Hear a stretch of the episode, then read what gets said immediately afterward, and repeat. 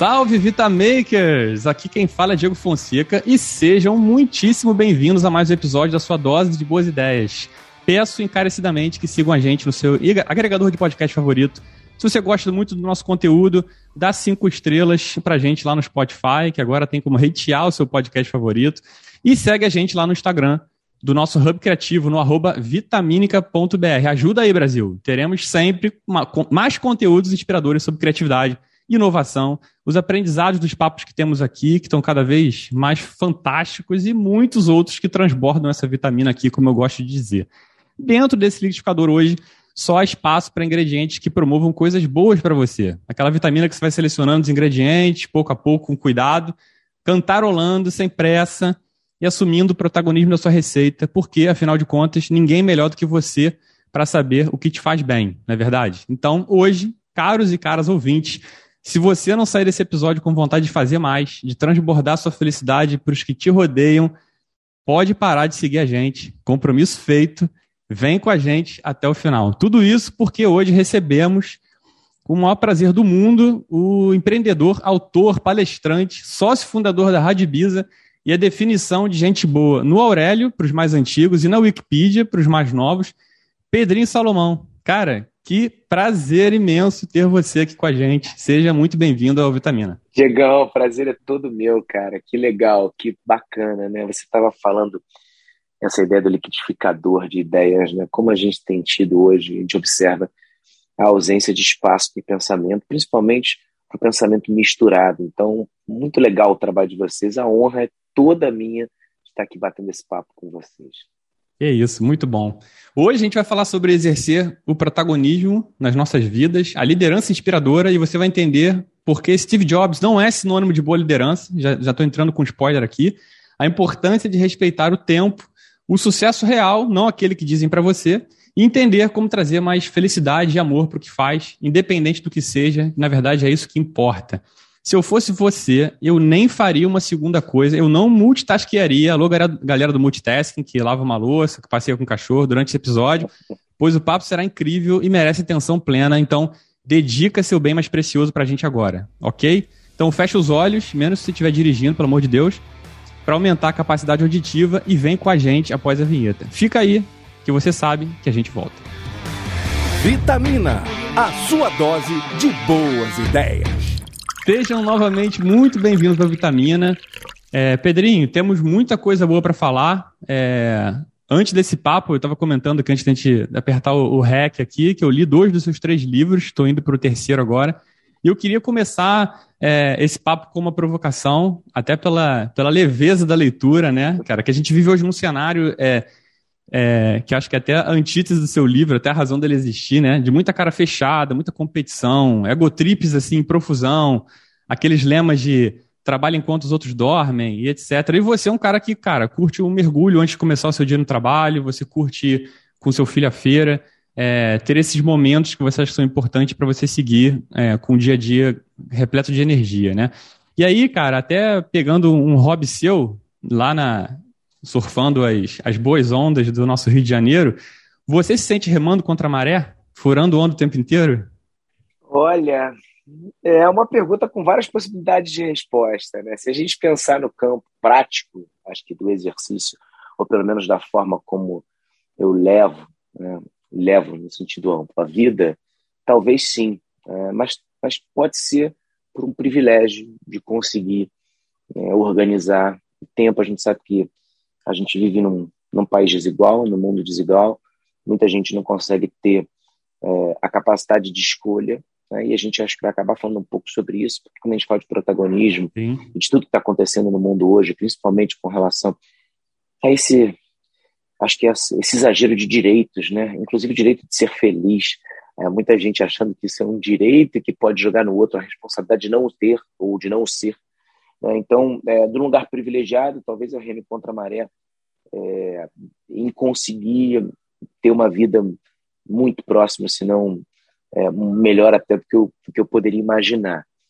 Por outro lado, aí no sentido, acho que de escolhas que foram feitas e que são feitas, é, acho que o mundo tem se alinhado um pouco mais a esse, a quem sabe esse encontrar de um ponto de equilíbrio. cada vez mais a gente acabou de ter, há pouco tempo atrás, a inclusão do burnout como um, um mal oficialmente oriundo do, do mundo corporativo e, e, e, talvez isso seja um, uma lupa sobre alguns comportamentos que nós transformamos como comportamentos aceitáveis, né, normativos e no fundo, no fundo, não eram ou não deveriam ser.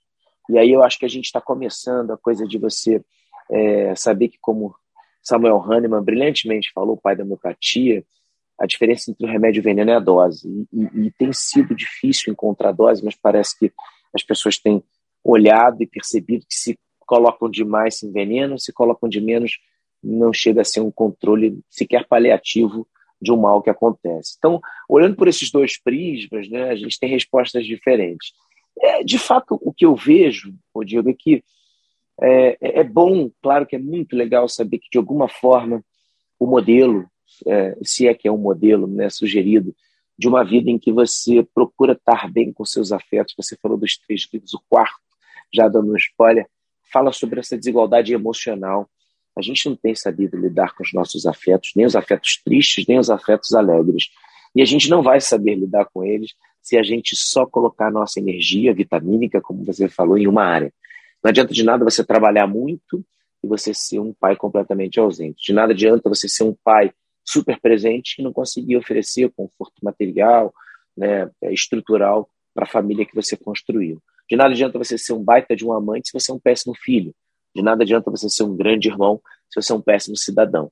É, essa, essa essa busca pela transparência, né, que Byung-Chul Han fala no seu livro A Sociedade da Transparência, esse grande filósofo contemporâneo que vive nos dias atuais como a gente, sul-coreano, radicado na, na, na Alemanha, é, e, e, com passagem ali pela Inglaterra, é, ele traz essa ideia de que a sociedade da transparência, né, ela pode não ser tão boa assim, porque a gente tem perdido um pouco a capacidade dos nossos, das nossas nuances, né, das nossas máscaras no bom sentido. Então, eu acho que tem muitas possibilidades né, de, de se falar desse, dessa forma de viver uma vida mais equilibrada.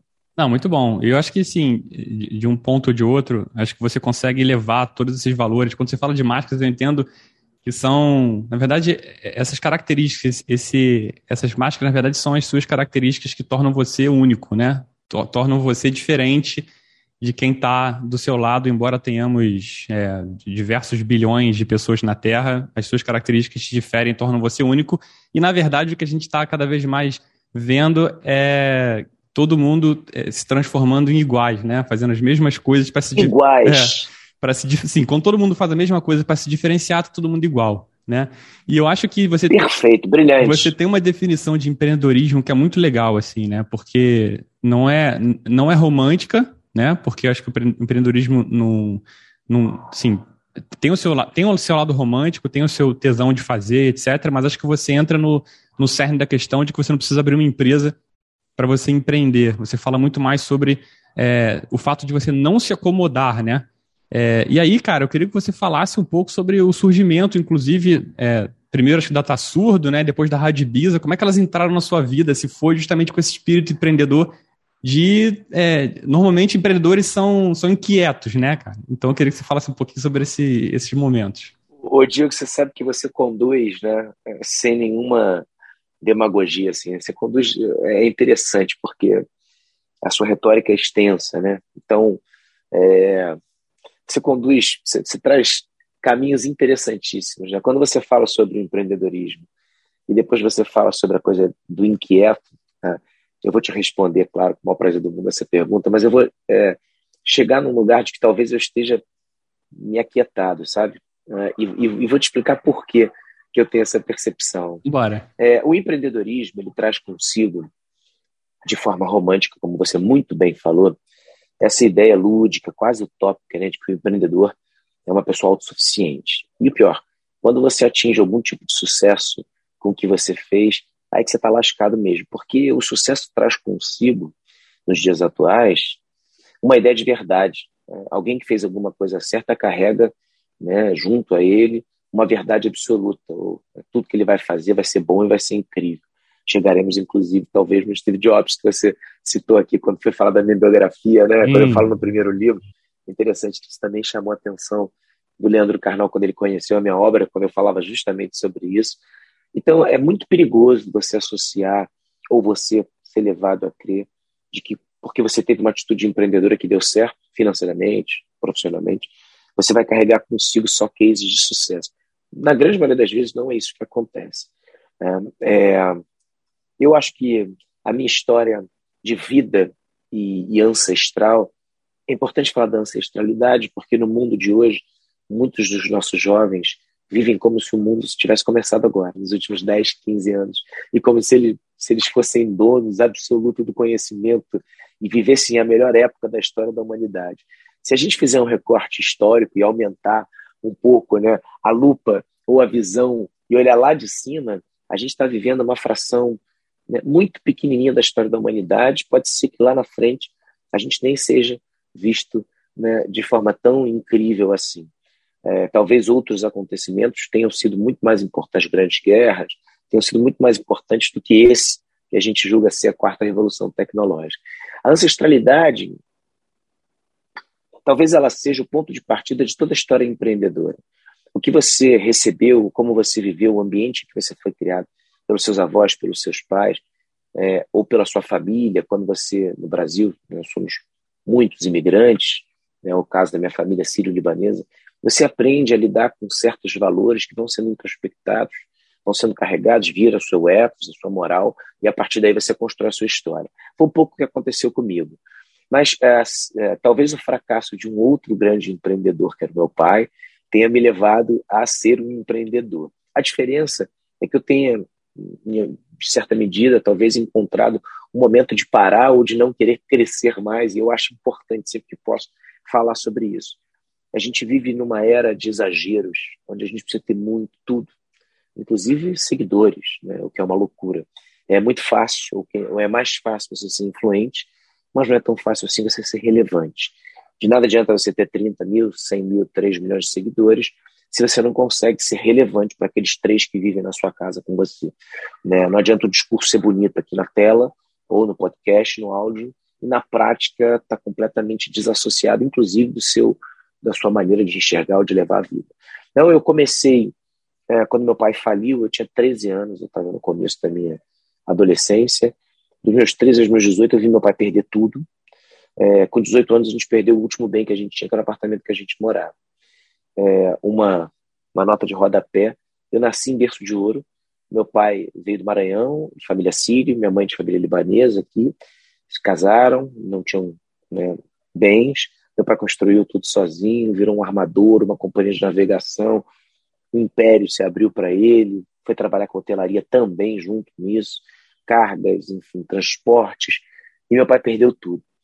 É, meu pai sofreu, como grande parte dos brasileiros sofreram com a abertura econômica do Collor, em 1993, 94, 92, 93, 94, é, e, e não conseguiu se reerguer, inclusive perdeu a vida por conta disso, né? A vida foi é, foi sendo difícil de ser recuperada, ele é, é, contraiu um câncer, desenvolveu um câncer e morreu por causa desse câncer. É, com os meus 18 anos eu não tinha opção.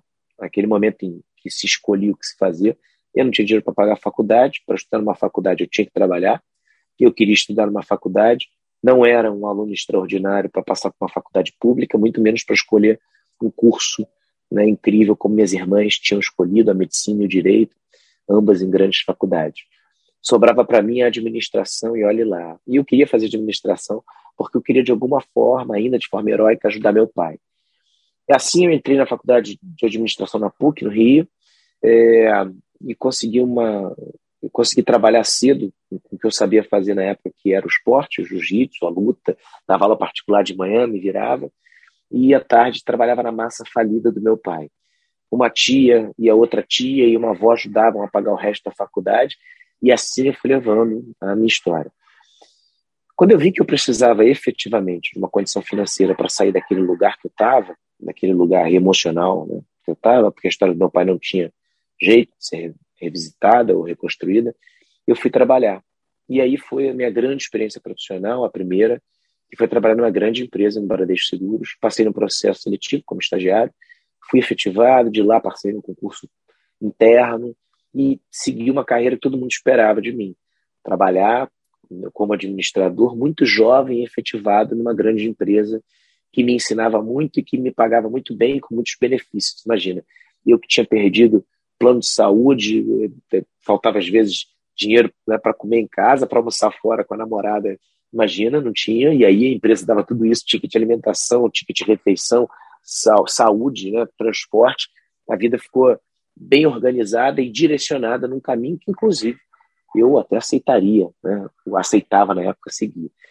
Mas quando eu cheguei nos meus 22, 21 para 22 anos, o Rafael, que é meu melhor amigo, é meu sócio até hoje, já era meu melhor amigo, trabalhava com uma produção de comercial, uma produtora de comercial.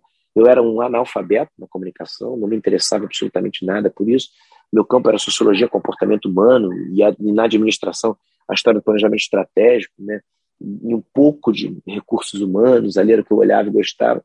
E aí me, se abriu para mim o mercado de comunicação, produção de comerciais.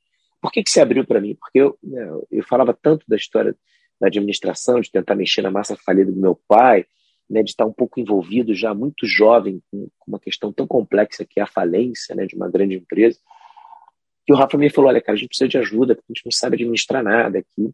Desse convite veio uma sugestão para que eu fizesse apenas um planejamento estratégico, que era uma tese para me formar na faculdade. E eu falei, ah, vou fazer isso aqui para vocês. Fiz, ficou bom, eu gostei do, do, do, do trabalho final e dei para eles para aplicar. Aplica aí, porque eu acho que pode dar, dar, sentido, a gente não sabe aplicar. E aí, cara, aquelas histórias, né, os percursos né, que, que uma grande trajetória tem, que você usa um atalho assim, me deu um dia uma, uma vontade danada de fazer, de entender se a prática é, conseguia endossar a teoria, né? E aí eu larguei tudo para trabalhar com meu melhor amigo, fazendo, tentando implementar o planejamento estratégico. Daí, num salto né, grande, as coisas deram muito certo. E, e se eu não tivesse o Rafael para acreditar em mim, porque é quando você tem 19, 20 anos, né, são poucas as pessoas que acreditam em você efetivamente, principalmente se as suas ideias não são muito alinhadas com a ideia do globo, do planeta, né, da, da, dos livros, que era o meu caso, exercício de um planejamento, muito focado na questão humana, na valorização das pessoas, que acabou sendo a minha, depois, a minha mensagem nuclear, assim, né? núcleo das minhas mensagens é essa, que a gente pode tirar do comportamento humano.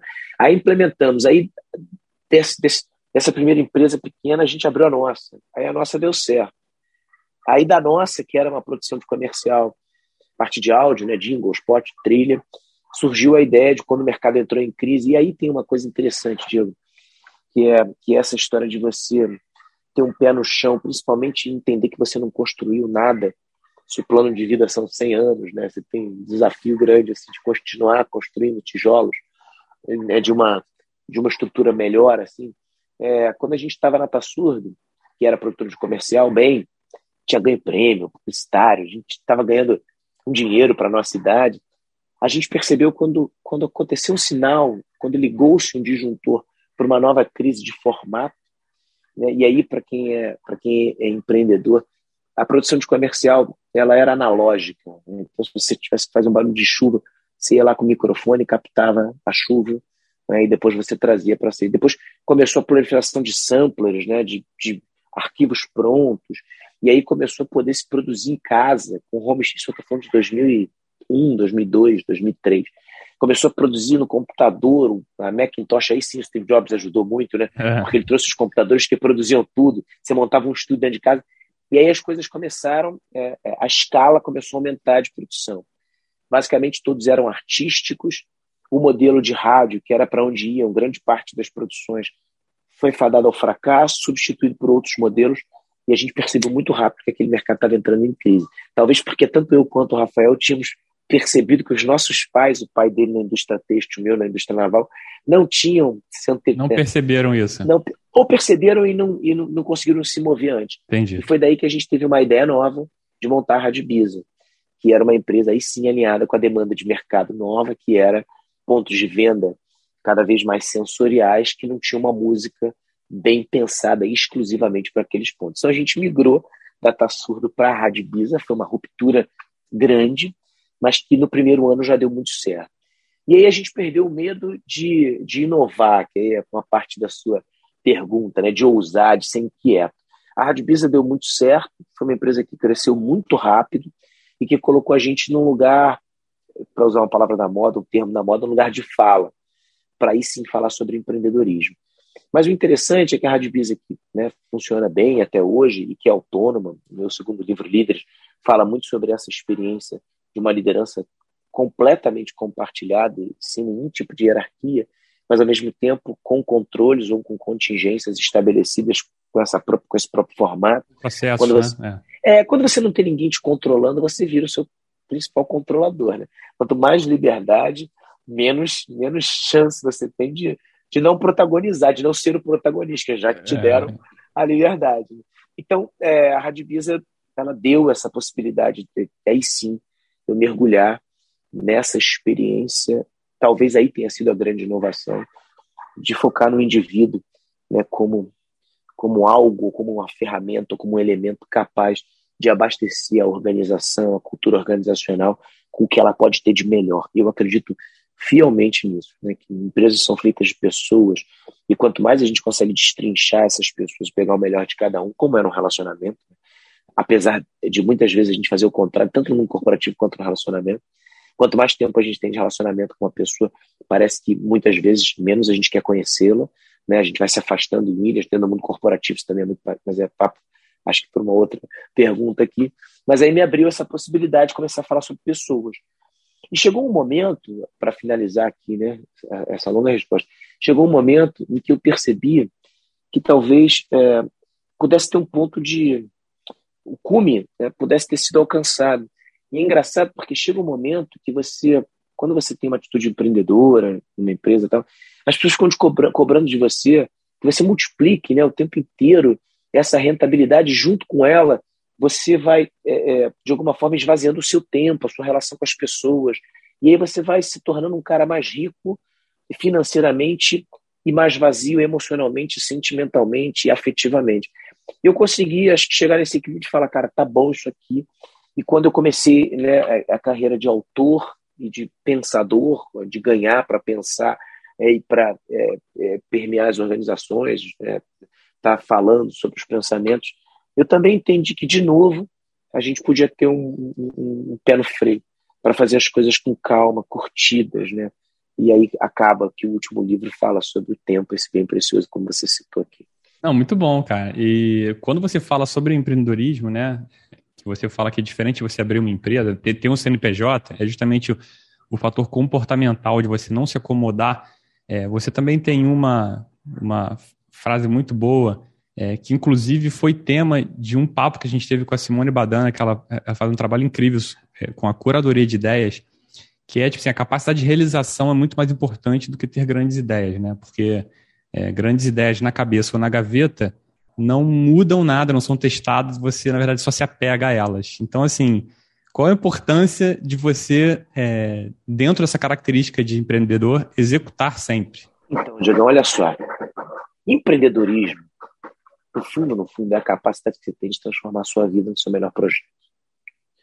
Porque se você quer ser um pai legal e você for fazer tudo que os outros pais fazem, você não vai ser um pai legal. Se você quer ser um... E chove de pai querendo te dar a receita de bolo, né? Cara, né? então, você tem, que, você tem que fazer daquilo o seu melhor projeto, né? Se você, se você, se você veste essa camisa, né, de dizer, olha só, cara, eu vou fazer diferente, eu vou ser um ser humano um pouco melhor eu vou ser um condômino melhor, eu vou ser um cidadão melhor. Cara, eu vou ser um amigo, um filho, um pai. Eu, eu vou fazer disso um projeto. Né? Cara, eu vou estar atento ao que eu faço, ao que eu deixo de fazer, para melhorar ou para maximizar essa experiência de pai, de cidadão, de filho, de amigo. Então, quando você tem. Por que, que eu tô. Parece óbvio, mas não é. Quando a gente está no mundo corporativo, poucas vezes a gente entrega o nosso melhor. Primeiro, porque na grande maioria das vezes a gente carrega consigo, eu, você, todos nós, a ideia de que somos uma boa semente. Todo mundo acha que tem alguma coisa boa para dar. O grande problema é achar que a semente só germina num terreno fértil. Aí você olha para o seu casamento, para o seu namoro, para a sua empresa e fala: peraí, não está fértil, eu não, vou, eu não vou jogar agora essa semente. Só que quando a semente é boa, ela nasce até no asfalto, cara. Quantas vezes você vê um broto né, que nasceu na rua? É isso aí. Então, assim, joga a porra da sua semente para ver no que, que vai dar. Então tem gente que não semeia, não joga e fica esperando que vai nascer ou que alguém vai preparar um terreno fértil, incrível para germinar. Tá bom, pode até ser que isso apareça para você, mas quando esse terreno estiver fértil, vai nascer tanta coisa que a chance da sua raiz né, ser de fato um diferencial é pequena. Vai ter alguém para tirar a tua luz, vai ter alguém para passar por cima da tua raiz, para roubar os teus nutrientes, né, para crescer mais rápido que você a ideia do joio e do trigo que se misturam ali, que é difícil você tirar o joio e fazer com que fique só o trigo. Então, você precisa semear. Né? Acho que essa é a primeira ideia que precisa acompanhar qualquer ideia, qualquer possibilidade empreendedora. E depois, a gente confunde inovação com ineditismo.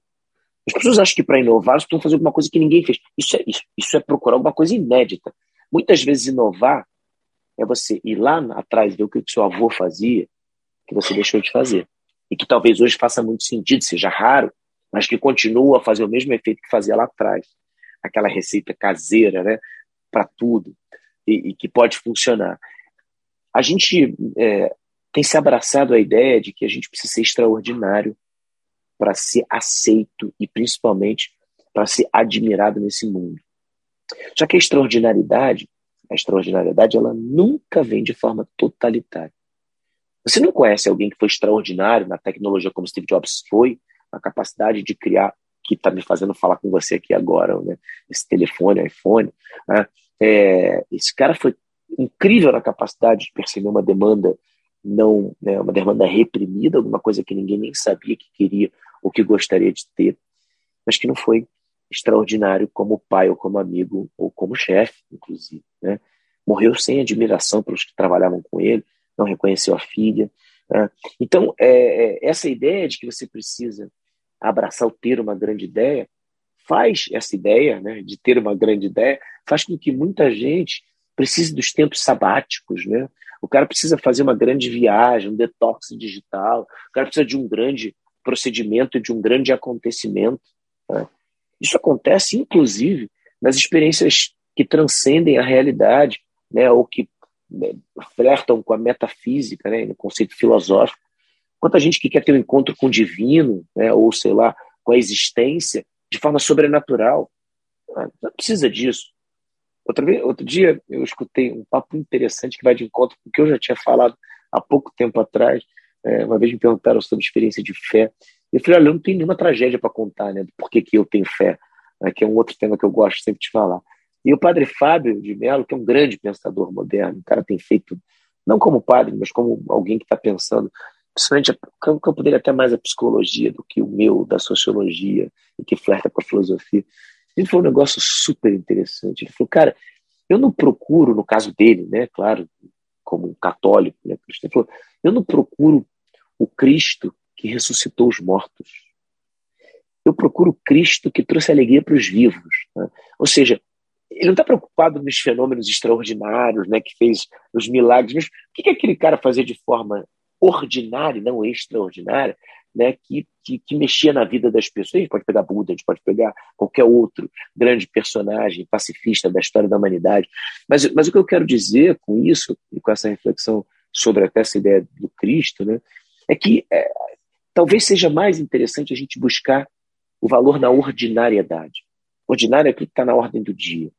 Se você conseguir, dentro do que está na ordem do seu dia, fazer bem feito, com amor, né, aquilo que você tem que fazer todo dia, cara, você vai mudar o mundo muito mais do que com uma ideia inédita que ninguém teve e que de repente vai te dar dinheiro, vai te dar um prêmio, mas que no fundo, no fundo, tem pouco impacto sobre a vida humana, né, na sua questão mais íntima. Né? É, eu gosto e sempre gostei do óbvio. Eu sempre tive muita atenção para o óbvio, Diego.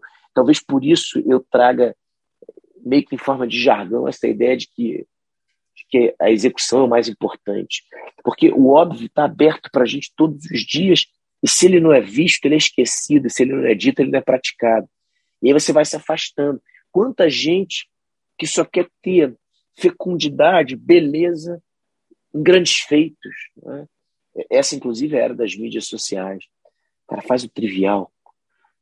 Se você der um bom dia incrível para o porteiro do prédio todos os dias, a capacidade que você tem de mudar a vida desse cara, no meu caso aqui do Rivaldo, do Zé, é muito maior do que de repente se eu criasse uma trilha sonora fantástica lá com a Hardbiz ou escrevesse um livro que fosse ganhador do Jabuti. Finalista, o líder já foi, mas ganhador do Jabuti. Não, com certeza, cara. Eu acho que, assim, e, e lendo os seus livros, deu para é, compreender muito essa leveza em que a gente. É, tem, tem até um outro livro, que até falando um pouco do que você falou, dessa, da, da, do que a gente ignora do, do ordinário, que é o óbvio que ignoramos, o nome do livro. Que é justamente isso, é, que esses momentos fazem tão bem para gente, geram um capital social tão bom é, como forma de retribuir aquilo ali, e a gente está justamente indo atrás de coisas muito mais materialistas e que, na verdade, demoram um tempão para serem feitas. E quantas outras oportunidades de fazer o básico, de botar aquela ideia na rua que a gente fica achando ou se apegando a elas, né? E no final das contas, a melhor maneira de você desapegar essas ideias é você é, colocá-las em prática. Você vai entender se ela funciona ou não funciona e vai perder um pouco essa, essa, esse, esse senso de arrependimento, né? Tipo assim, eu, eu, convivo com esse arrependimento a vida inteira, porque, ah, essa ideia era minha, mas eu não executei. Então, meu amigo. Não é sua. Não tem. Não tem é, exatamente, não é sua, é de quem pegou e fez. E aí tem uma frase, até é, inspirada pelo, pela leitura, é, do Gandhi, que fala muito isso, que você acabou de falar, só que em outras palavras, que assim, felicidade é quando o que você pensa, o que você diz e o que você faz estão meio que em harmonia. Então, assim, é, a gente vive hoje um, um momento que as pessoas estão é, é, exercendo pouco protagonismo das suas vidas porque elas estão é, é, fazendo meio que a exerção, da, agora a, a máscara no, no, no, sentido né, depreciativo, é, para justamente serem quem elas não são, né? Muito por conta de likes, por conta de influências, né, de alguma forma. E aí entra naquela história de você não ter é, diferenciação dentro de quem você é. É, no, e aí o que me leva ao caminho, né, muito é, do que você já falou aí do nosso início spoiler, falando sobre Steve Jobs, sobre pessoas em cargos de liderança, que, é, na verdade, também são meio que é, podados, se a gente falar esquema, do, do, esquema da, justamente dessas essas mudas que brotam no cimento, né, são podados e acabam virando é, aquele exemplo clássico do chefe temido, né, do anti-líder, como a gente, você bem você bem falou do, do Steve Jobs, né? Então, assim, é, é, como é que a gente consegue uma. uma, uma eu não vou falar, não vou chamar de receita, né, cara? Mas dicas interessantes para que você possa é, ter um, exercer o papel de um bom líder, né, cara? Ainda mais no momento em que a gente está lidando com diversas línguas diferentes e gerações diferentes no mesmo ambiente. Como é que a gente sai dessa sinuca aí? O primeiro passo, uh, primeiro de todos, é entender que liderança não tem absolutamente nada a ver com hierarquia. Se você precisa do seu cargo, da sua patente, do seu título, do seu diploma, do seu crachá para liderar, você é tudo menos um líder. O líder é justamente quem não precisa de nenhum desses itens para liderar. Esse é o primeiro ponto. O segundo ponto, aí talvez já seja compartilhar uma visão que está no meu segundo livro, é, e que é o modelo que eu tento estabelecer novo, proprietário, então se não fizer sentido que joguem fora, né, do que é, do que deve ser liderança nos tempos pós-modernos atuais. É, o comparativo tem como base outros dois modelos de liderança que foram os que a gente foi de alguma forma é, acostumados a ver. O primeiro é a liderança muscular, aquela que desde quando éramos caçadores coletores era que fazia de nós líderes, né? A capacidade que a gente tinha de duelar, de, de caçar, de trazer a presa, de carregá-la no braço, de compartilhá-la com o nosso bando. Até os últimos né, 200 anos atrás, a gente tinha esse modelo ainda, a conquista dos impérios. Né? Lembre que Alexandre o Grande vinha duelando, é, o czar Nicolau, o Napoleão Bonaparte, todos vinham na frente, o termo avant-garde nasce daí na frente da guarda, né? alguém que era que vinha né, dando a sua vida ali pela, pela tropa, tal, entrando. Esse modelo muscular foi substituído pelo modelo intelectual. Então os líderes deixaram de ser musculados e passaram, a ser aqueles que sabiam mais do que tudo, do que todos. Que começaram a ficar no andar mais alto das organizações, quando começaram a existir os prédios, talvez para chegar próximo a Deus, né? Aqueles que eram temidos, como você bem citou, porque traziam consigo o livro de Maquiavel, que dizia, né, claro que descontextualizadamente, que era preferível um líder ser temido do que ser amado. Lembrando que Maquiavel diz isso nesse livro interessantíssimo, que é o príncipe, né, que ele diz que você deve ser amado, mas se você tiver que escolher entre fazer alguma coisa que é impopular, que você seja temido, né, porque as pessoas funcionam bem sobre o medo. É, esses líderes eram aqueles que achavam que tudo vinha da sua capacidade de entregar respostas, de organizar a mente para produzir. Esses dois modelos de liderança são substituídos pelo que eu chamo hoje da liderança cordial, aquela que vem não mais do músculo nem do cérebro, mas que vem do coração. Não no sentido romântico, Sim. mas no sentido de entender as coisas que brotam do coração, os sentimentos. Se você no exercício da liderança não tiver entusiasmo, capacidade e principalmente vontade de lidar com sentimentos, você não vai liderar ninguém. Somos cada vez mais uma panela de pressão de sentimentos. E a gente pode, é, cada vez mais no mundo atual, respeitar essa diferença que existe na mistura dessa panela. Está aí as questões relacionadas à diversidade, à inclusão, a bem-estar, a escolhas ideológicas, políticas, filosóficas, teológicas. Né? Quando Nietzsche trouxe a sua ideia de que Deus estava morto, né? o grande problema, muita gente fala, ah, é, ele foi né, um, grande é, combatente da igreja, né? mas eu acho que a, a questão principal dele, a preocupação principal dele, é dizendo que a gente pode até tirar Deus da história, mas o que a gente bota no lugar? Porque a gente precisa de alguma coisa para guiar a gente. Né? Então as pessoas colocaram o dinheiro, o status, né, o poder, essa história romantizada do empreendedorismo, né, ou dessa autoproclamação de que você é independente. De fato você é, mas é, hoje você não, você a, a sociedade do desempenho para recorrer de novo ao Byung-Chul Han, no livro Sociedade do Cansaço, a sociedade do desempenho ela, ela substitui a sociedade do controle. Antigamente a gente tinha alguém para controlar a gente, né? o chefe, né? o sistema. Hoje a gente não tem mais ninguém para controlar a gente. Quem controla somos nós mesmos. Somos os próprios algozes. Né? A gente é senhor e capataz. Né? A gente, é, a gente é, é, é escravo e a gente é também o dominador da história, porque quem se cobra somos nós. As pessoas não precisam mais, não tem mais um chefe, não tem mais ninguém cobrando você, nem dentro de uma empresa e você está o tempo inteiro tendo que produzir, tendo que ser incrível. Você não tem nem mais espaço para ficar cansado, para ter ócio, para desligar, para é. sair das telas. Né? Então, é, é, é perigosa, é sempre muito perigosa essa nossa relação com o poder e com a liderança. Eu ficaria major como ponto de início com essa ideia de que liderança não tem nada a ver com hierarquia e de que, é, sucedendo essa ideia, você precisa lidar com os sentimentos. Esse, para mim, é o elixir da liderança atual. Não, maravilhoso. E pegando esse, esse rebote que você falou justamente sobre, sobre a liderança cordial é, e de você entender que as soft skills são mais importantes ser desenvolvidas, né? A gente está meio que vivendo um, Quer dizer, agora, acho que durante a, pandemia, até a gente vai falar um pouquinho mais à frente, acho que houve até é, uma parada, né? Que você até cita no, no, no seu livro, né? Para a gente conseguir entender um pouco, é, que você usa até tipo para, para o mundo descer, né?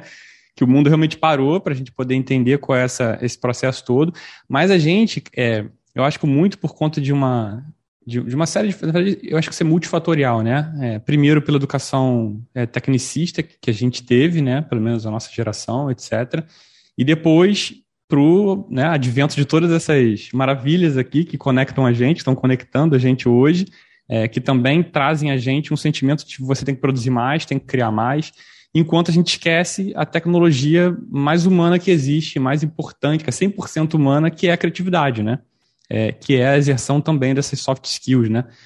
E aí, cara, é, a, minha, a minha pergunta, a minha provocação para você é a seguinte: você acha que nesse processo da, da pandemia, você acha que a gente está conseguindo recuperar um pouco mais essa humanidade? Ou, dependendo do ponto em que você se encontra, a gente está é, criando novos monstros por conta de todo esse home office é, tóxico que, que foi criado junto com a pandemia.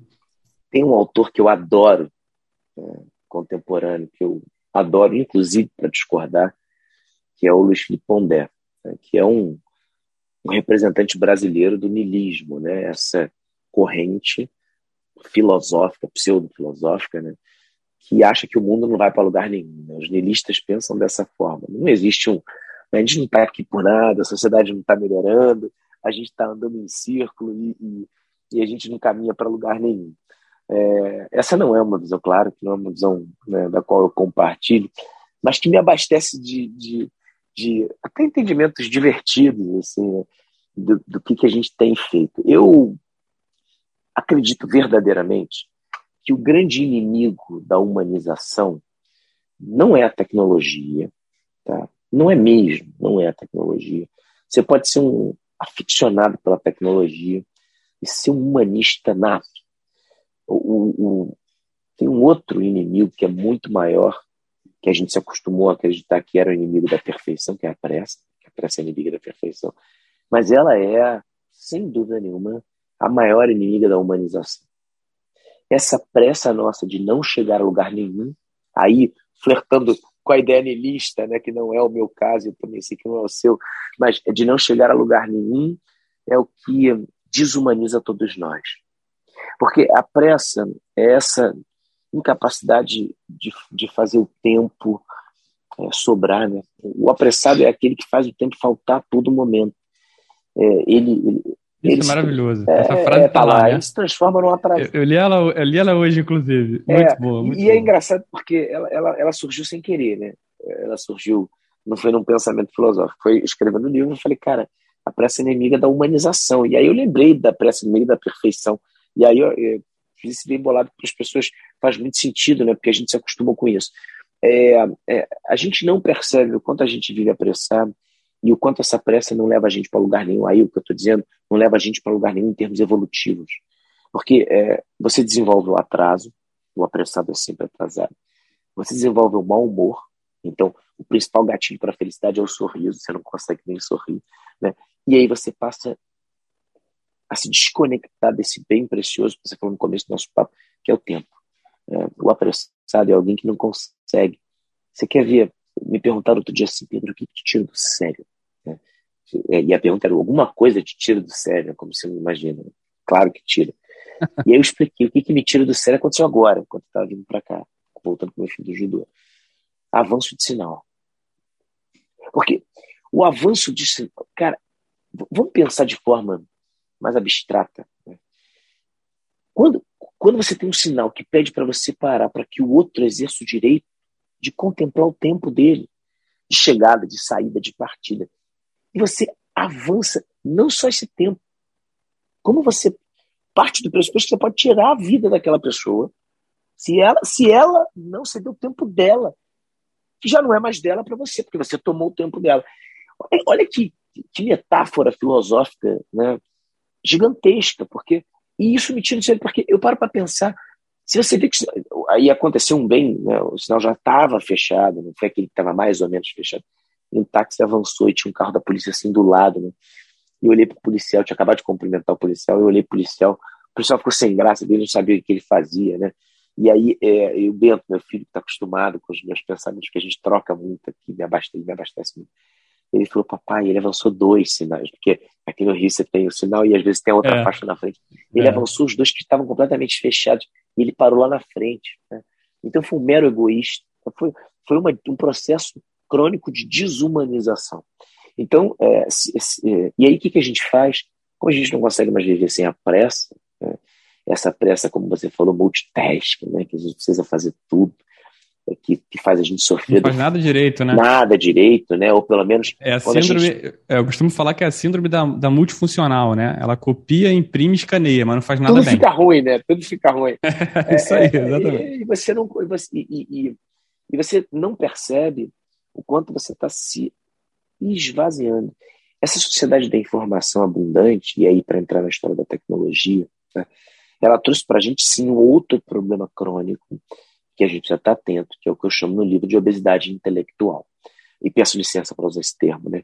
Mas eu, é, essas mentes superlotadas, esse mesmo tipo de dieta e filtro, criam, por consequência, uma outra terrível patologia imagética aqui, que é a anorexia sentimental. Quando você está lotado de informação sem nenhum tipo de filtro, você não tem espaço para sentimento.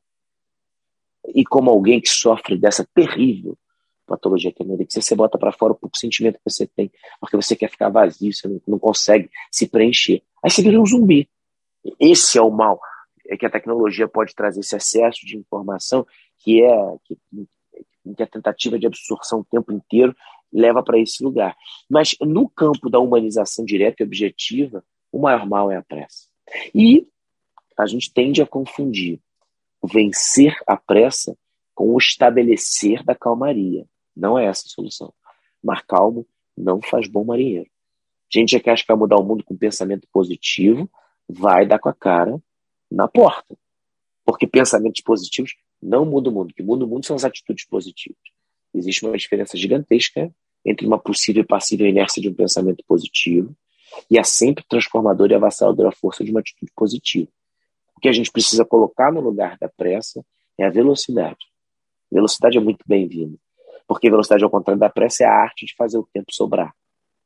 Velozes são aqueles que têm tempo, inclusive, para sorrir. O Zaya Bolt mostrava isso para a gente, quando terminava suas provas. Né? E principalmente, principalmente, os velozes são aqueles que se abraçam, carregam consigo a forma mais transformadora, ou pelo menos mais entendida como transformadora, em todos os âmbitos do pensamento humano. Se a tua visão é teológica, sociológica, antropológica, filosófica, tem uma coisa que todos nós concordamos, que melhora o mundo é a caridade. Só que caridade no mundo de excesso foi confundido com o dual que a gente tem de sobra. Isso não é caridade, isso é obrigação. Caridade é dual que você não tem. É um bem que é escasso para você, que faz falta para você, mas que você tem certeza que faz falta para o outro. Você ganha um pouquinho, você compartilha, porque você sabe que aquele pouquinho que você tem compartilhado com o outro vai tirar ele de uma miséria absoluta. Pode ser cognitiva, pode ser né, alimentar, pode ser né, de um milhão de, de questões. Então, caridade é do algo que você não tem. Se o que falta para todos nós é o tempo, e você acha que você quer ou que pode fazer uma puta caridade para mudar o mundo, doa o seu tempo. Velozes conseguem fazer isso. Porque, às vezes, são aquelas pessoas, sabe, é, uma história interessantíssima. Eu estava, é, teve um dia que eu estava, eu tinha, eu tinha, eu tinha três viagens no mesmo dia. E aí, é, eu lembro bem que eu voava do Rio, saía cedo, seis horas da manhã, eu voava do Rio, pegava um avião aqui, eu pousava em São Paulo, em Campinas, fazia uma palestra a 40 minutos de Campinas, depois voltava de Campinas.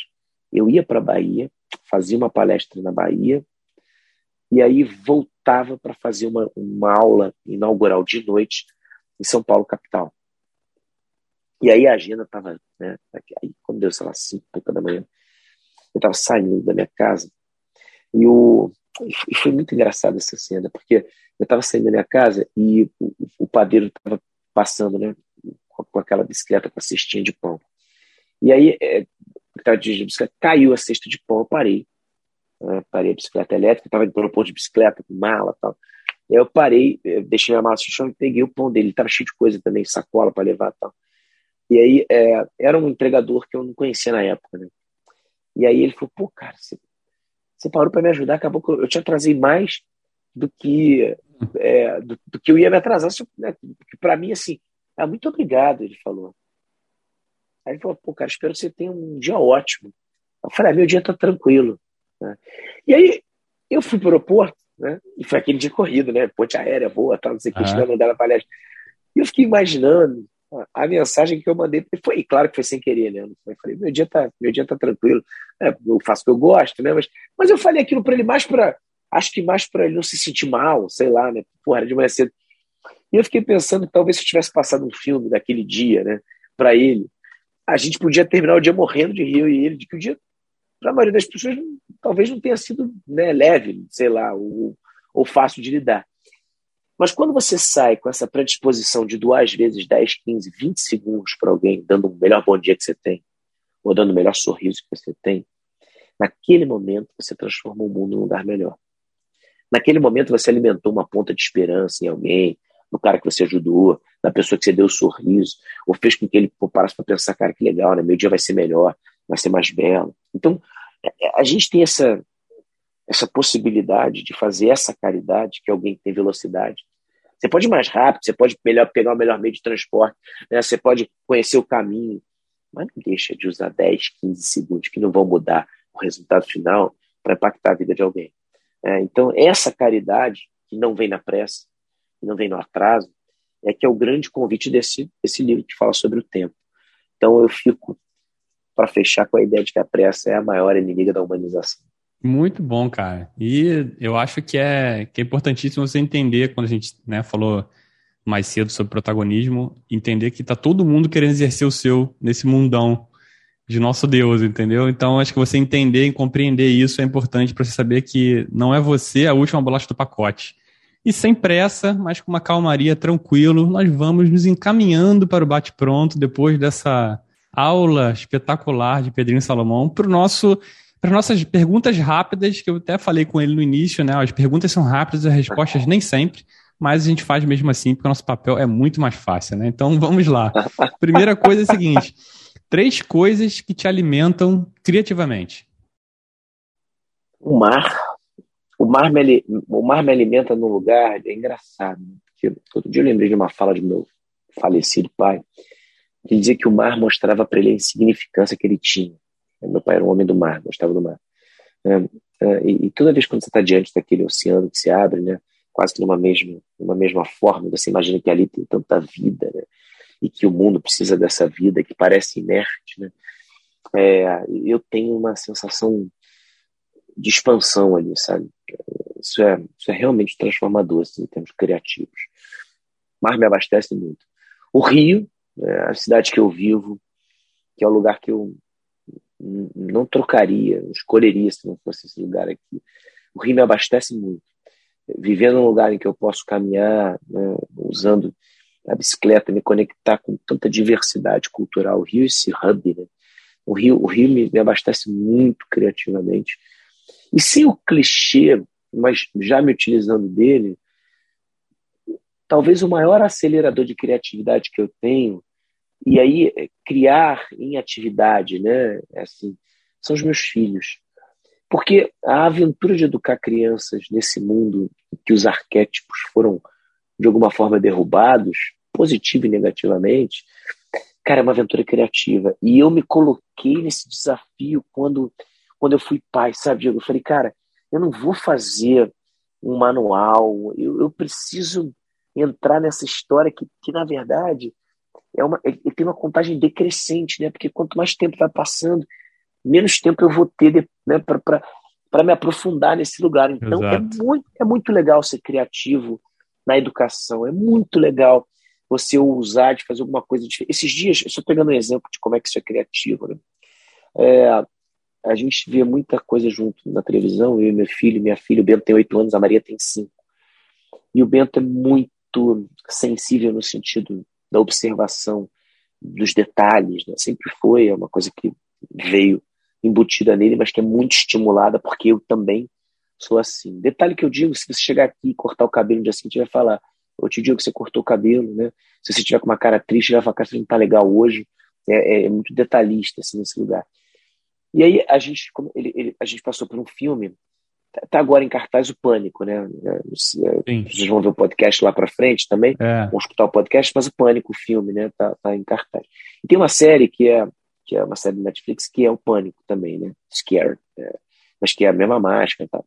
E o Bento falou, papai, vamos ver essa série. E aí a minha esposa, de jeito nenhum, 16 anos, terror, morte, faca, guerra e tal. E ele falou, papai, vamos ver. Aí eu fiz um processo de convencimento na mãe, ah, você tá maluco e tal. E aí a gente foi ver, né?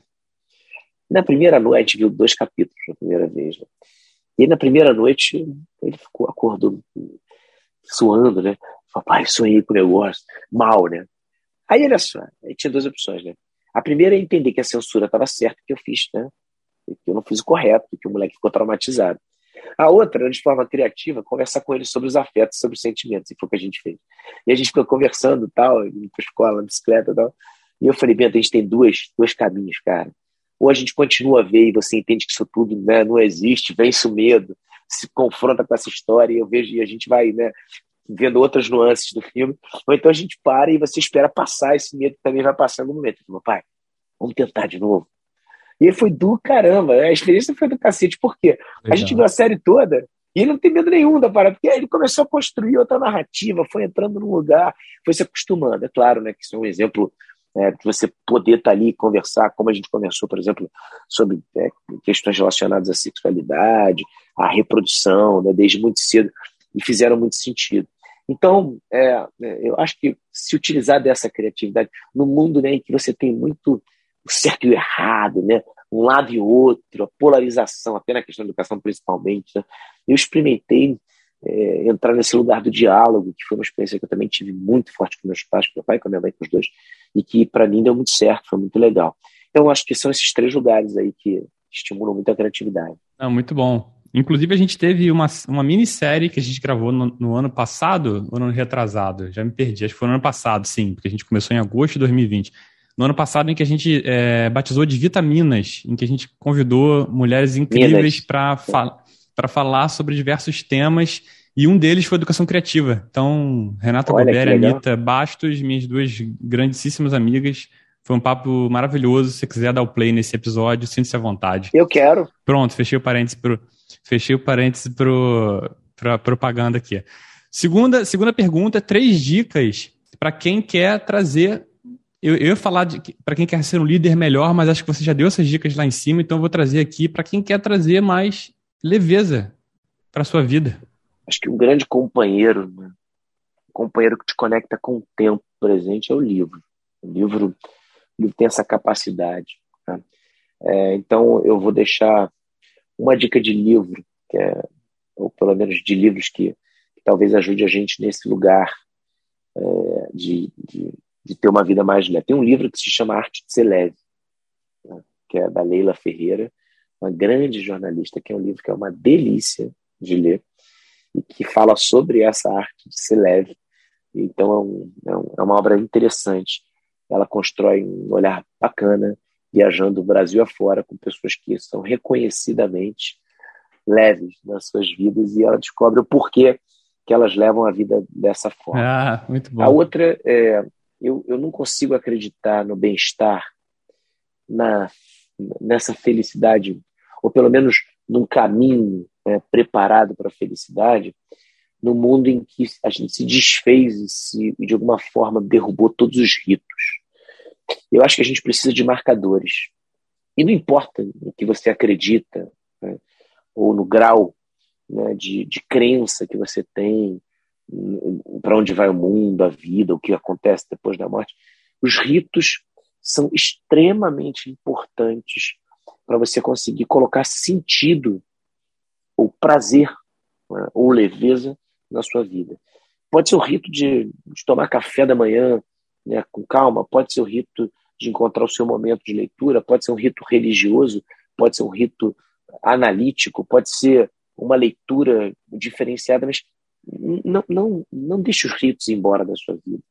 A gente fragmentou, né, Bauman, esse grande pensador, trazendo a metáfora do mundo líquido, onde tudo perdeu a forma.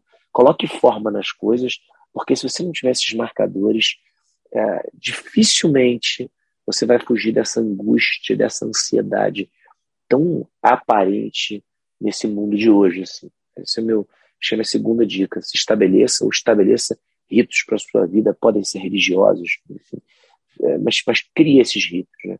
E o terceiro ponto, não menos importante, assim, né? é, não consigo imaginar uma vida leve sem o cuidado com o corpo, cara. É assim, não dá para você imaginar que você é um animal. Olha, é, nós somos animais muito precários, né? Se você parar para pensar, comparado aos outros animais, a gente não tem a mordida forte, a gente não carrega nenhum veneno, a gente não é rápido, a gente é desengonçado, né? a gente anda sobre duas pernas. Cara, o mínimo que você pode fazer é manter o seu corpo são. o mínimo que você pode fazer é, é, é praticar algum tipo de exercício, né? É, é, é, fazer com que essa máquina, de alguma forma, tenha uma válvula de escape. Eu não consigo imaginar que alguém consegue ser leve né, sem, sem, sem cuidar desse, desse, mecanismo né, que funciona de forma tão exata que é o corpo humano. É, Bertrand Russell, é, no seu belíssimo livro A Conquista da Felicidade, esse grande pensador matemático, cara que conseguiu aliar a razão à felicidade, né? Fez uma obra, obras interessantes. Eu gosto muito de Bertrand Russell, leio muita coisa sobre ele. No Conquista da, da, da Felicidade, ele fala muito, muitas coisas, ele passa a maior parte do livro falando sobre coisas que geram infelicidade, que é muito interessante. E uma das dicas que ele traz é, é não, ele não fala dessa forma, eu que estou traduzindo aqui, uhum. né? é, desenvolva interesse pelas coisas banais. Se você não tiver a capacidade, se você só fizer coisas pelas quais você é cobrado, se a todo momento você está falando do seu trabalho onde você é cobrado, ou você está fazendo um esporte que você é bom, né? ou você está é, desenvolvendo uma habilidade que você é excelente e não faz nada onde você é meia bomba, mais ou menos, né? você não vai encontrar leveza. É bom quando você vê aquele filme que não tem propósito nenhum, escuta aquela música que você já escutou dez vezes, que você né, já está sabendo, ou que você se permite parar e fazer alguma coisa, vou rolar na areia. Não, faça coisas banais. A vida já é muito séria para você continuar fazendo só coisas pelas quais te cobram alta performance. Nossa, maravilhoso. E agora a, final, que às vezes se mistura um pouco, afinal de contas, estamos formando uma, uma apetitosa vitamina. Três ingredientes que não podem faltar no seu liquidificador para fazer a vitamina da sua vida. Vale qualquer coisa. Vale qualquer coisa. A fé. Qualquer coisa. A fé. A fé acompanha muito, sim. E fé é a capacidade. Vamos lá, né? Fé é a capacidade de acreditar em alguma coisa que você não pode ver ou que você não pode comprovar. Né? Eu gosto muito da ideia de que para quem tem fé, nenhuma explicação é necessária. E para quem não a tem, para quem não tem fé, nenhuma explicação é possível. Tá? Então, é, é aquela história, você, tem que acreditar em alguma coisa que você não pode ver, você tem que se nutrir de alguns, pode ser religiosa, pode ser, pode ser um grande ateu com fé nas suas, no seu ateísmo, né, ou na sua ausência de crença deística e tal. É, mas, enfim, fé. A segunda é o samba. A, a, o samba é a minha, acho que é a minha veia artística mais ancestral e mais permanente na minha vida. Assim. O samba. E, e eu não falo só do samba para escutar ou para estar, né? a manifestação do samba. Eu sou um estudioso desde pequeno do samba, porque eu entendi sobre cultura, sobre rio, sobre pessoas destrinchando discografias, né, vendo as composições. O samba é um, é um ingrediente, para mim, assim, é, importantíssimo meu liquidificador. Assim. E o resto, acho que todo o resto, que quando eu falo de resto, assim, minha família, é, é, essa família que está aqui perto, as minhas irmãs, é, os meus sobrinhos, os meus filhos, os meus sogros, os meus, meus cunhados, a gente tem uma grande família é, e eu e Marília, minha esposa, a gente construiu, a gente conseguiu construir uma família só, sabe? É, assim, a, a, a, gente gosta da casa cheia, assim, então a família me é, é um ingrediente assim, não, me tira dela, sabe? Assim, deixa eu fazer o meu meu churrasco, meu almoço, a minha bagunça com, com essa galera toda aqui em casa, porque eu adoro isso. Assim, são, são três coisas que, que realmente não podem faltar. Assim. Não, três excelentes ingredientes. Inclusive, a, a capinha do episódio já vai ser azul. Não sei nem porquê, né, cara? Acho que já dois ingredientes já foram falados aqui. não, não, não, falou de Portela, mas falou de samba, né? Então, acho que tá valendo. Vamos partir. Seria, pra... seria olha só, seria, ah. eu, eu, eu, apequenaria muito o samba se eu falasse Sim. só da Portela ali, né? É, então, acho que são, são três elementos assim, muito importantes. O Flamengo também vem, né? Mas é que eu tô meio chateado com o Flamengo. ah, faz sentido. No final de semana sentido. que a gente grava isso aqui, então é, eu vou deixar de lado. Faz sentido. Não, até porque tenho. É, eu acho, inclusive, que a, que a, própria engrenagem de uma escola de samba, assim. Né, no, no, é linda. É, no, no, no, seu, na sua, toda a sua complexidade, assim, né? Desde você se planejar para o carnaval, até você construir o enredo, até você aprovar, até as pessoas irem na quadra até o dia D, que é o dia de você realmente entrar e desfilar. Cara, e eu até falo para as pessoas, né? Já desfilei é, na, na, na Marquês de Sapucaí, é uma experiência que eu acho que é. É mágico. É mágico, exatamente. É muito bom para quem curte, pra, até para quem não curte, acho que vale muito, vale muito a pena. Isso não é, já não é minha dica de liquidificador, mas eu já entro nelas aqui. Eu vou começar com uma dica. A gente falou muito de educação criativa, foi uma coisa que eu que eu aprendi eu, eu na verdade, é, sou um apaixonado. Infelizmente, ainda não tenho um filho diferente de quatro patas, então hoje o que eu tenho é meu querido e amado Brownie, mas eu sou um tio muito pegajoso, curto muito minha sobrinha. E tem um desenho que eu não, não até peguei com ela, mas apresentei para ela, que eu peguei, na verdade, com os primos da minha mulher, que é o Pergunte aos Storybots, cara, que é da Netflix, que são uns episódios curtinhos de 25 até 30 minutos, que eles falam sobre questões, assim, básicas, mas eles conseguem explicar isso de uma maneira muito legal.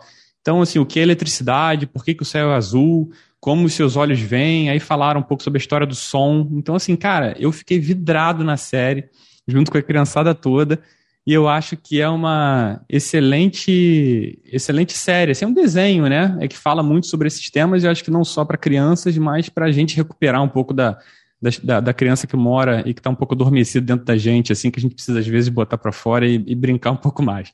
Então, essa é a minha dica. Pergunte Storybots. Ah, e além disso, cara, dois dos três livros do, do Pedrinho já foram dicas da gente aqui: o Empreendendo Felicidade e o Valor Presente, Valor do Presente, e agora o Líderes, cara, que eu acho que vai entrar também para completar a trilogia e a gente não ter mais nenhuma dívida com ele, cara. Pronto. Essas foram as minhas dicas. Pedrinho, traga a sua dica que você queira compartilhar aí com, com todo mundo. Vamos lá. Uh, tem um livro é, para falar especificamente de criatividade, né? É, e de forma indireta, mas importantíssima. Tem um livro que é belíssimo, que São Francisco Sales escreveu, esse grande pensador, escreveu, que se chama Filoteia, Introdução a uma Vida Devota. É, são, são capítulos curtos, mas o, a síntese do livro é que para tudo na vida você precisa de devoção, você precisa ser devoto. É, então, tem coisas muito interessantes, algumas que se perderam no tempo, quando você lê nitidamente, mas é um livro que constrói uma narrativa belíssima para criativos que hoje largam tudo pelo meio do caminho, né, ou que querem respostas rápidas, assim. Então, é, é, é de livro, é um, é um livro, não é uma leitura tão fácil assim, mas é, mas é bem. É, constrói uma, uma ideia legal. Esse é o primeiro. O segundo, é, acho que a, segunda dica, é assim, uma dica é que, é, na verdade, é uma preocupação, quem sabe uma ressalva. Assim, é, a gente está levando o mundo digital para um, um, lugar muito perigoso, sabe? Como a gente está falando com muitos jovens criativos que têm opiniões fortes, assim, poucas coisas me parecem mais covardes do que a política do cancelamento. Né? Porque você julgar, condenar, excluir alguém sem possibilidade de defesa, cara, é você flertar com as piores ideias que já tiveram na, na cabeça humana durante a nossa história. Assim, né? Então, é, é, isso é uma dica geral é, se você. O oposto ao amor não é o ódio. Sentir raiva de alguém porque o cara tem uma visão política, ideológica, partidária, futebolística, diferente de você, é normal. Faz parte da essência humana. Parece que a gente tem vivido querendo se distanciar da angústia. A angústia faz parte da nossa construção. Kierkegaard fala muito bem sobre isso. O problema é quando você é, transforma angústia em desespero, quando você não consegue lidar com ela. Então tá tudo certo para se sentir raiva de alguém. O problema é quando você confunde a ideia de que, no fundo, quando você sente raiva de alguém, você tem que apertar o botãozinho de unfollow e parar de seguir essa pessoa. Porque aí você está praticando o oposto ao amor, que é, aí sim, a indiferença. O oposto ao amor é a indiferença. Se você passa a não querer se conectar com ninguém ou com alguém, porque aquela pessoa pensa diferente de você, te leva para um lugar de desconforto, você está praticando desamor. Então, é, você é um jovem incrível, né? Pela tua quantidade de repertório, pelo trabalho que vocês estão fazendo. Acho legal deixar essa dica, porque tem feito sentido para muitos jovens que depois que escutam alguma coisa nesse sentido, falam, cara, eu não tinha pensado por esse lado, parei para pensar e tá certo. Então, só para a gente deixar as nossas cabeças mais abertas ao diferente. Perfeito. Acho que o diferente também traz para gente, como você falou, repertório. E aí, quanto mais repertório, maior poder de improviso. E aí os problemas ficam pequenos porque nosso arsenal de soluções só aumenta exponencialmente. Pedrinho, obrigado por essa aula espetacular. Chegamos ao você fim. Sabe que você falou. Diga, diga. Ô, Diego, antes, claro. você, o papo tá gostoso. você falou a, a coisa de exponencial, tem uma, tem uma, uma percepção que acho que me, me chega de forma muito contundente, que é o seguinte: a possibilidade do mundo digital trouxe para a gente também a possibilidade de recortar o conteúdo. Se você se interessou por um conteúdo fora de um contexto, absorve o contexto também.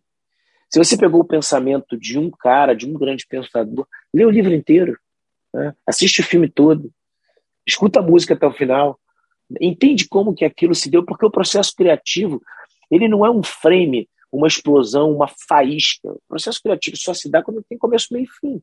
Isso não faz sentido. Né? Então, é, estabeleça essa conexão com o princípio, meio e fim, com as coisas que estão ao seu redor.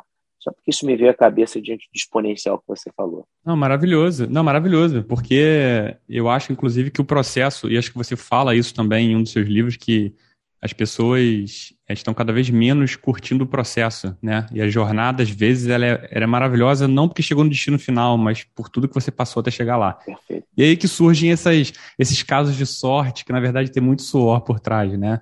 É, de pessoas que se dedicaram o tempo inteiro, criaram esses ritos que são tão importantes para manter essa disciplina e conquistar algo no final, mas no final das contas só o que vale é o que ele conquistou. E a gente está construindo coisas que acho que não estão levando a gente muito longe, mas sempre é hora para a gente pensar nisso e o chamado é agora. Então, agora sim, Pedrinho, muito obrigado. Você não sabe a felicidade que esse podcast, eu, eu, eu, eu é, externalizo isso de uma forma muito, muito prazerosa, né? Da importância que é a sua presença aqui para gente. Sou muito fã do seu trabalho. É, já ouvi você uma série de vezes falando sobre tudo que, que é importante para a gente manter a nossa mente e corpo sãos. E foi um prazer imenso ter você aqui. Obrigado pelo seu tempo, obrigado por ter aceitado o convite. Foi ótimo, delicioso. Obrigado. Muito obrigado, Diego. Um beijo gigantesco para você, cara. Dia 16 de março, a princípio, agora, de 2022, a gente está fazendo um encontro presencial aqui no Rio e eu depois eu te, queria muito que você fosse. Estarei lá. Presencialmente pra gente. Vai ser uma palestra presencial aberta ao público. Então, já está super convidado. Um beijo, meu irmão. Sucesso para vocês. Se cuidem. Já estou super presente. Obrigado por quem, quem acompanhou a gente também até aqui. Se esse vitamina, repito, não fez você esboçar um sorriso, abrir ele de orelha a orelha, então pratica atenção plena, dê o play novamente, porque isso aqui a gente não se cansa de ouvir esse cara falar, sensacional. Fica tranquilo que a gente repete tudo para você. E você já sabe, esse episódio vai transbordar conteúdos no, nosso, no perfil do nosso Hub Criativo, lá no vitaminica.br, então nos acompanhe por lá também. Por aqui, Diego Fonseca, semana que vem a gente volta com mais uma dose irresistível de boas ideias. Então, até lá. Tchau, Brasil. Vitamina, a sua dose de boas ideias. Ô, oh, meu irmão, que papo delicioso, que papo delicioso.